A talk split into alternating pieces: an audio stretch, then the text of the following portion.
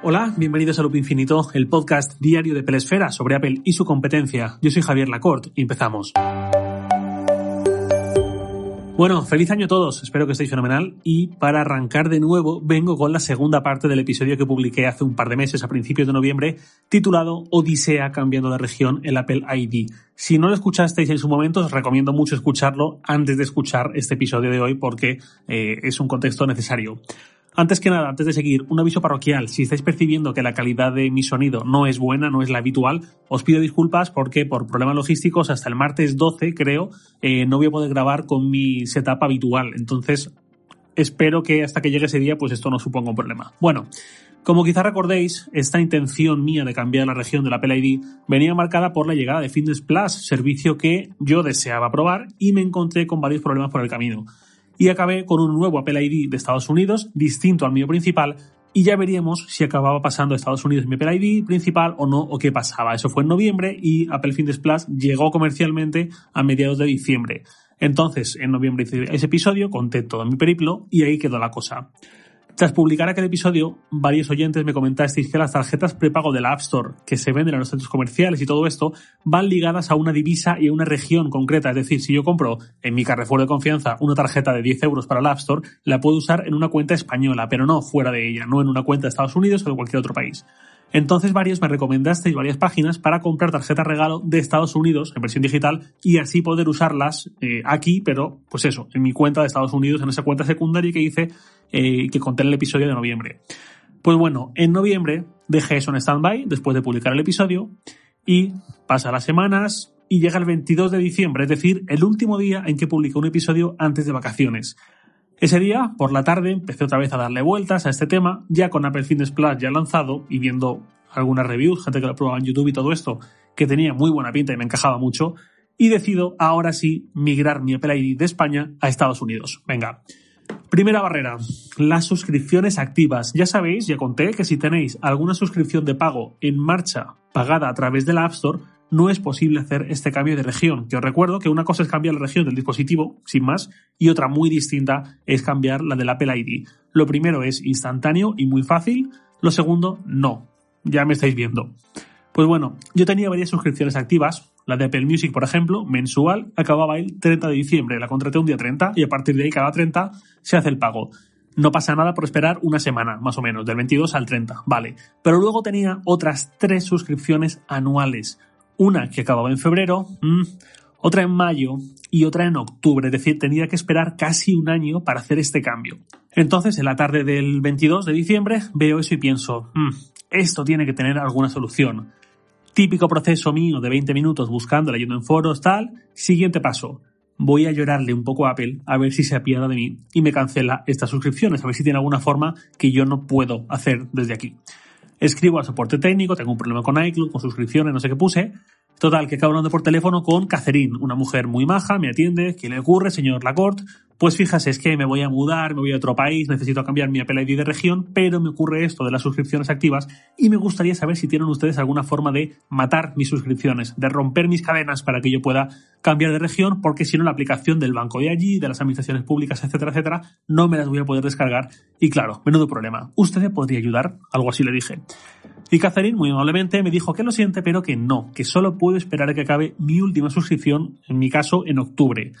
Catherine, si me estás escuchando, disculpa mi picardía y que sepas que agradezco tu diligencia sideral. Bueno, yo seguí un rato ofuscado en los foros de Apple a ver si encontraba alguna tercera vía, alguien que lo había conseguido de alguna forma, y vi que mucha gente ha pasado por este problema, no ahora por Apple Fitness Plus, sino desde hace un montón de años. Desconozco si por eh, un eventual cambio de residencia o si por algún caprichito digital como yo, pero bueno, mucha gente llevaba años quejándose de cosas similares. Cuando hay una prueba gratuita, por ejemplo, los tres meses de Apple Music, sí es posible matar esa suscripción, cancelar esa prueba antes de tiempo y en ese momento se te acaba tu compromiso y no tienes eh, nada más en ese sentido. Pero si has pagado por algo anticipadamente, es decir, una suscripción mensual, trimestral, anual, lo que sea, no. Si has pagado, te la comes hasta que acabe ese plazo. Luego vi una serie de fórmulas de alquimia de cierra tu sesión de la Apple ID aquí, la del App Store no, haz no sé qué cosa, reinicia el iPhone y tal. Nada de eso me funcionó. Acto seguido vi que los foros de Apple, estos de communities.apple.com, Hubo alguien que en 2015 decía que pidiéndoselo por favor a Apple e insistiendo al servicio técnico, en el cuarto, en el quinto intento, logró que el servicio técnico de Apple le solucionase esto, que como a las 48 horas o así, aludiendo a procesos de ingeniería, desde Apple le dijeron que ya está, ya lo tienes, ya se te ha matado todo. No sé si será verdad o no, pero eh, yo ya me estaba empezando a avergonzar un poco, la verdad. Pero dije, venga, una vez al menos lo voy a intentar. Y pasé a hablar con ese soporte de Apple, ya no por llamada, sino por mail y me atendió alguien de nombre Juan, en Irlanda, con este tono, con este lenguaje, este registro que solo he encontrado en los departamentos de atención al cliente de Apple y de Amazon. Esta humildad infinita, este casi servilismo, esta servidumbre, podríamos decir, que a mí hace que me sienta incluso mal. Oye, no te esfuerces tanto, solo soy un don nadie que quiere hacer la artimaña esta para probar Fitness Plus. Pero bueno, eh, le escribo a Juan contándole mi caso, me pide que le dé algunos detalles más él en todo momento hacía gala de esta escucha activa, reafirmando mis frases como para hacerme entender que me estaba prestando mucha atención. Y total, que el 23 por la tarde me responde.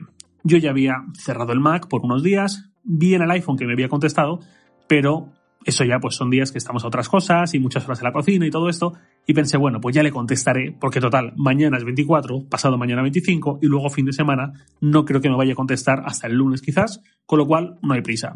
Error.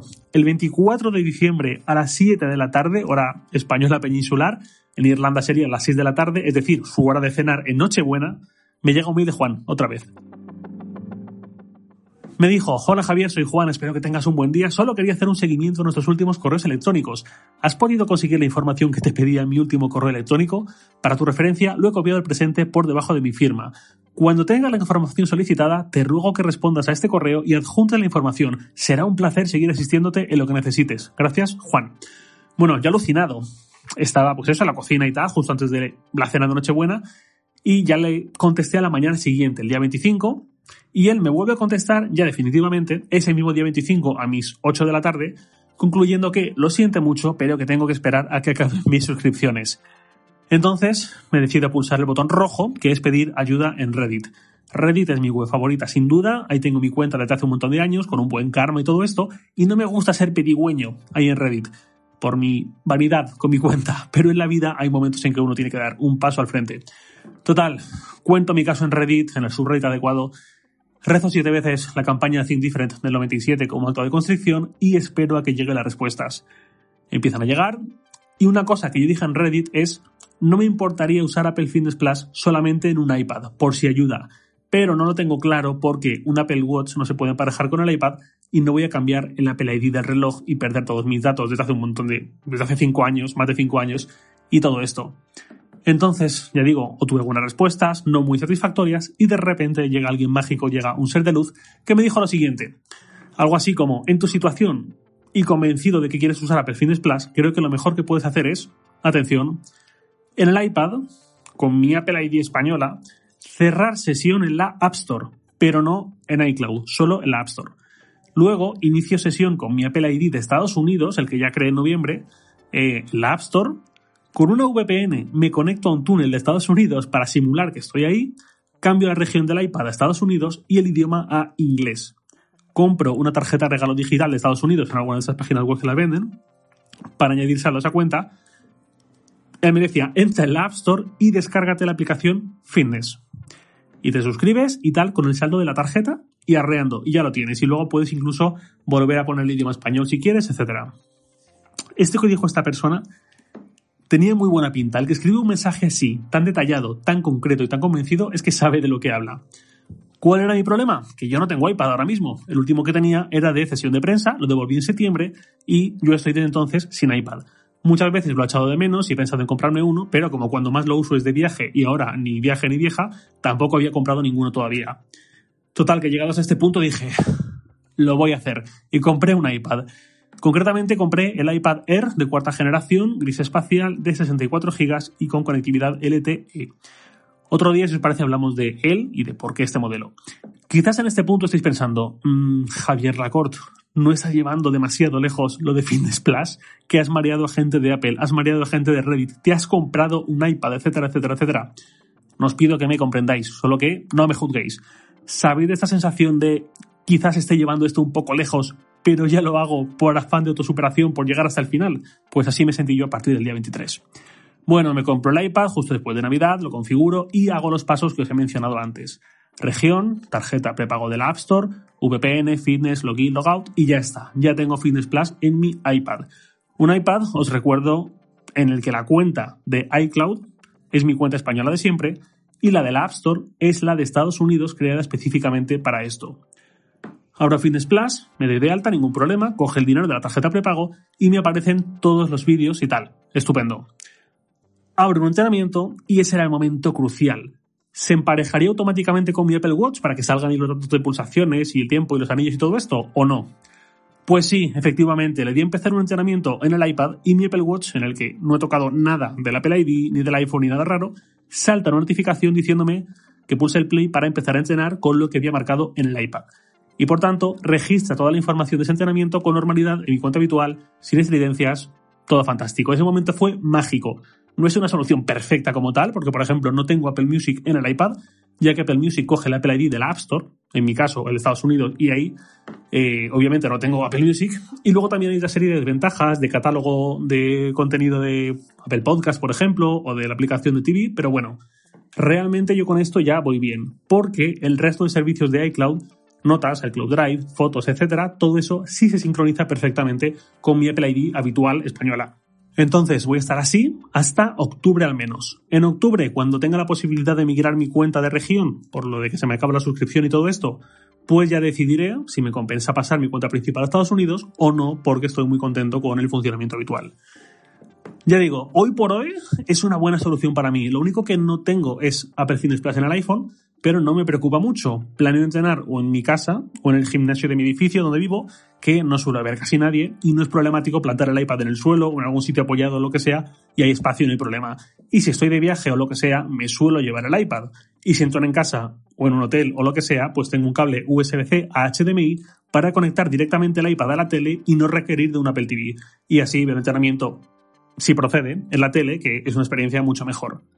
Y ya está. Y eso es todo. Está la historia de un hombre tenaz que persigue sus sueños. Esto es sarcasmo autoparódico, lo digo por si acaso. Los que queréis hacer lo mismo que hice yo, seguramente os toque reescuchar el episodio para mm, reengancharos a mis pasos.